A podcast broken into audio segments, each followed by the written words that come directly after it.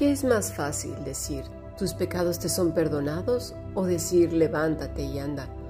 Pues para que sepáis que el Hijo del Hombre tiene potestad en la tierra para perdonar pecados, dijo al paralítico, a ti te digo, levántate, toma tu lecho y vete a tu casa. Al instante, levantándose en presencia de ellos y tomando el lecho en que estaba acostado, se fue a su casa glorificando a Dios. Y todos sobrecogidos de asombro, glorificaban a Dios y llenos de temor decían, hoy hemos visto maravillas. Lucas capítulo 5 versículo 23 al 26. Hemos escuchado palabra de Dios.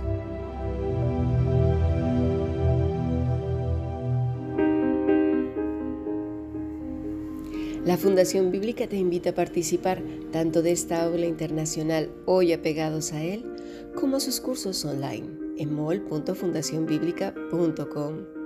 También adoración de siervos todos los martes a las 7.30 de la tarde España a través de nuestro canal de YouTube. Para cualquier información escribe a fundacionbiblica.gmail.com. Aprendamos juntos del Maestro. Te esperamos.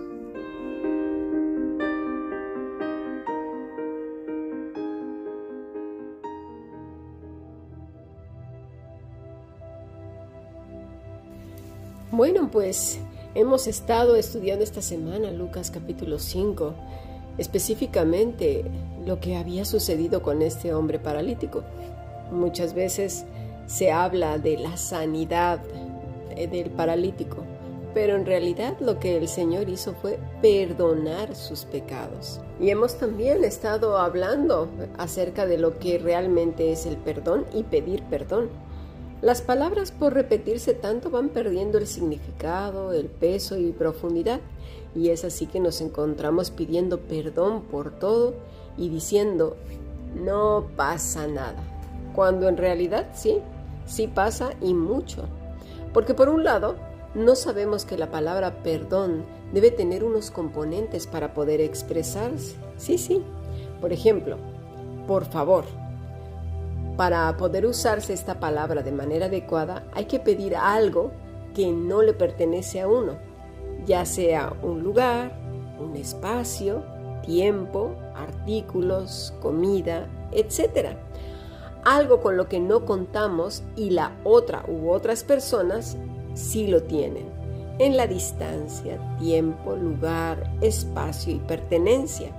Por ejemplo, vamos a decir la sal la sal puede estar más cerca de uno que de otro. Y entonces se dice, ¿me podrías pasar la sal, por favor? ¿Me podrías dar un poco de tiempo, por favor? ¿Me podría dejar pasar, por favor? ¿Me podrías prestar tu mochila, por favor? Y así muchas cosas.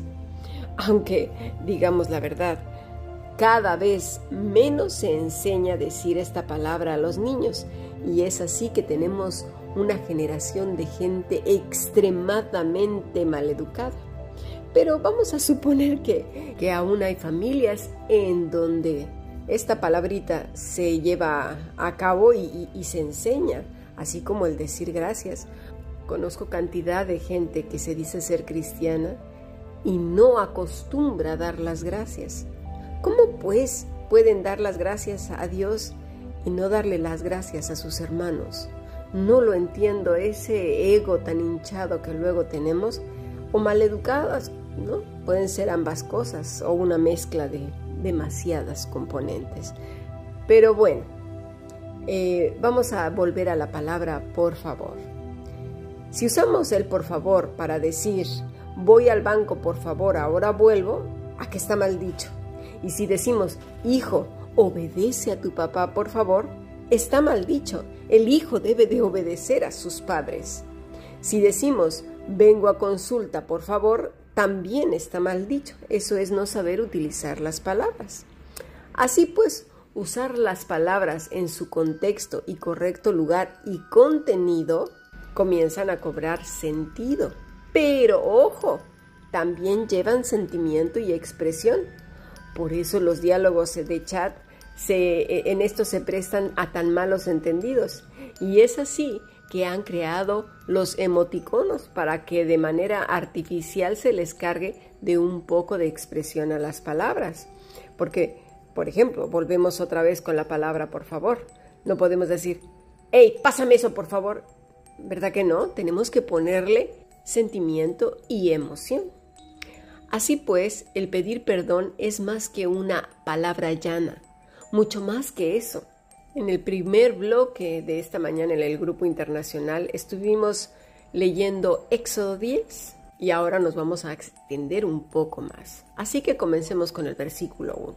Dice así, Jehová dijo a Moisés, entra a la presencia de Faraón porque yo he endurecido su corazón y el corazón de sus siervos para mostrar entre ellos estas mis señales y para que cuentes a tus hijos y a tus nietos las cosas que yo hice en Egipto y mis señales que hice entre ellos, para que sepáis que yo soy Jehová. Entonces vinieron Moisés a, y Aarón a Faraón y le dijeron, Jehová, el Dios de los hebreos, ha dicho así, ¿hasta cuándo no querrás humillarte delante de mí? Deja ir a mi pueblo para que me sirva. Bueno, guardaros esto en vuestras notas, que ahora vamos a leer el versículo 16. Entonces Faraón se apresuró a llamar a Moisés y Aarón y dijo, He pecado contra Jehová vuestro Dios y contra vosotros, mas os ruego ahora que perdonéis mi pecado, solamente esta vez, y que oréis a Jehová vuestro Dios, que quite de mí al menos esta plaga mortal. Bueno, eh, ya la mayoría de nosotros sabemos qué era lo que estaba pasando en Egipto, ¿verdad? Bueno, por un lado leemos que Dios endureció el corazón de Faraón y por otro lado que Faraón reconoce que pecó contra el Dios de Moisés y pide perdón. Cualquiera diría, a ver, a ver, aclarémonos aquí. Pues ¿cómo no va a pecar Faraón si Dios endureció su corazón? A ver, ¿esto qué es? Otros dirán, oye, encima de que se arrepiente, Dios vuelve a endurecer el corazón. ¿En serio? ¿Esto qué es? ¿Acaso es un juego? Mira, no, no, no estoy haciendo una ironía o un sarcasmo. No, no, no. Es que esto mismo han hecho cantidad de personas que no conocen las escrituras.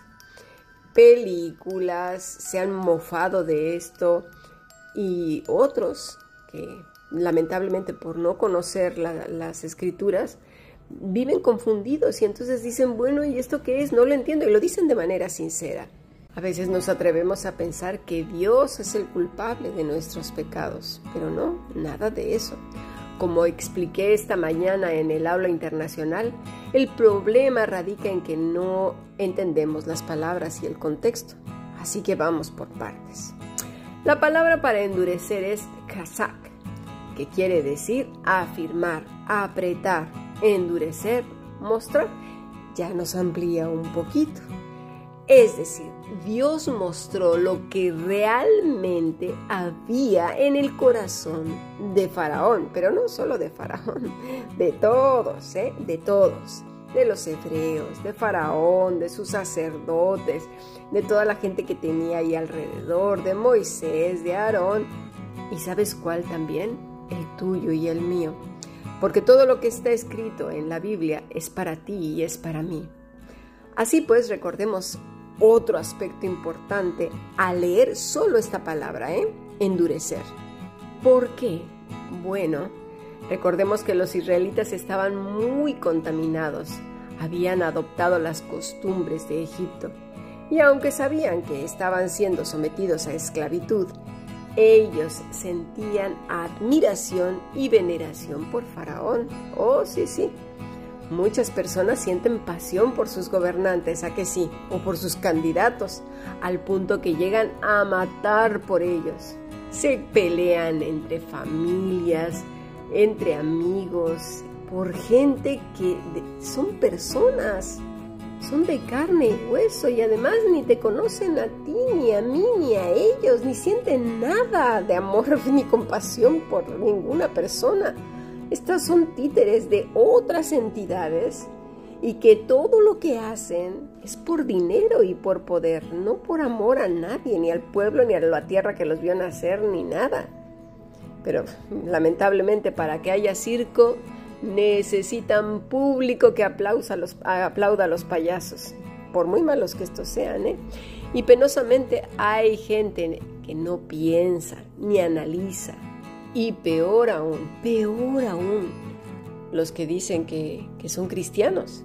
Ya de sobra tenemos que tener claro que los que están en el gobierno, desde los tiempos tan ancestrales como Nimrod, el primer emperador de la tierra y que además era un tirano, por cierto, nunca, nunca fueron sus intenciones buenas. Siempre estuvo en contra de Dios y obviamente era el azote para todas las personas. Los sometía. Por eso, nosotros somos llamados a renovar nuestro entendimiento porque así como los hebreos estaban contaminados hasta los tuétanos de Egipto, ¿nosotros qué? Si no somos extraterrestres, estamos aquí en la tierra y hay pueblos más contaminados que otros, pero ahora mismo la tierra está en sendas tinieblas. Renovemos nuestro entendimiento. Los hebreos, los israelitas necesitaban saber a quién estaban adorando y Dios mostrar la realidad del corazón de todos ellos, incluyendo por supuesto el de Faraón, porque ellos necesitaban saber quién era esa persona a la cual ellos sentían esa admiración. Kazak, afirmar, apretar, endurecer, mostrar, ¿verdad? Da la idea de algo que se aprieta, para que brote lo que hay dentro. Esto me recuerda tanto a esos granitos o abscesos que están bien encajados ahí adentro, ¿verdad? Y que hay a veces que hasta abrir para que salga toda esa podredumbre. Pues sí, así es, eso era lo que Dios estaba mostrando. Faraón mismo se engañaba con sus palabras y con su estatus de gobernante, con las reverencias y pompa con la que vivía, ¿verdad? Todas esas reverencias de sus sacerdotes, de la gente, el poder que le rodeaba. Lo mismo que muchos líderes religiosos. Los seres humanos no fuimos diseñados para recibir adoración, ni para ser poderosos sobre otros. Fuimos creados para glorificar a Dios y gozarnos de, en Él, para servir a Dios, no para ser servidos. Cuando el hombre recibe honores, alabanza, comienza poco a poco a crecerse y a crecerse, ¿verdad? al, al, grado que piensa que ya es de otro mundo, yo qué sé, o que está en un nivel superior, que vuela. Y hay gente que definitivamente anda como tres metros arriba del suelo, ¿eh? creyéndose lo que no es. Lamentablemente, y lo más horrible es que ese, justo ese, es el pecado de Satanás. Y este es el problema de supuestos predicadores, pastores y una serie de etcétera, etcétera que se sienten dueños de las personas, aunque no lo digan así. Pero hay de aquel que se sale de sus linderos porque no solo va a por él, sino que mueve a los congregantes a que lo torturen y a que lo persigan. De la misma manera que Faraón tenía a sus sacerdotes falsos, también estos falsos líderes tienen, a sus esbirros, sus sacerdotes, supuestamente ungidos, haciendo fechoría y media para proteger a su faraón. ¡Qué desgracia! Vamos a pasar a nuestro siguiente podcast.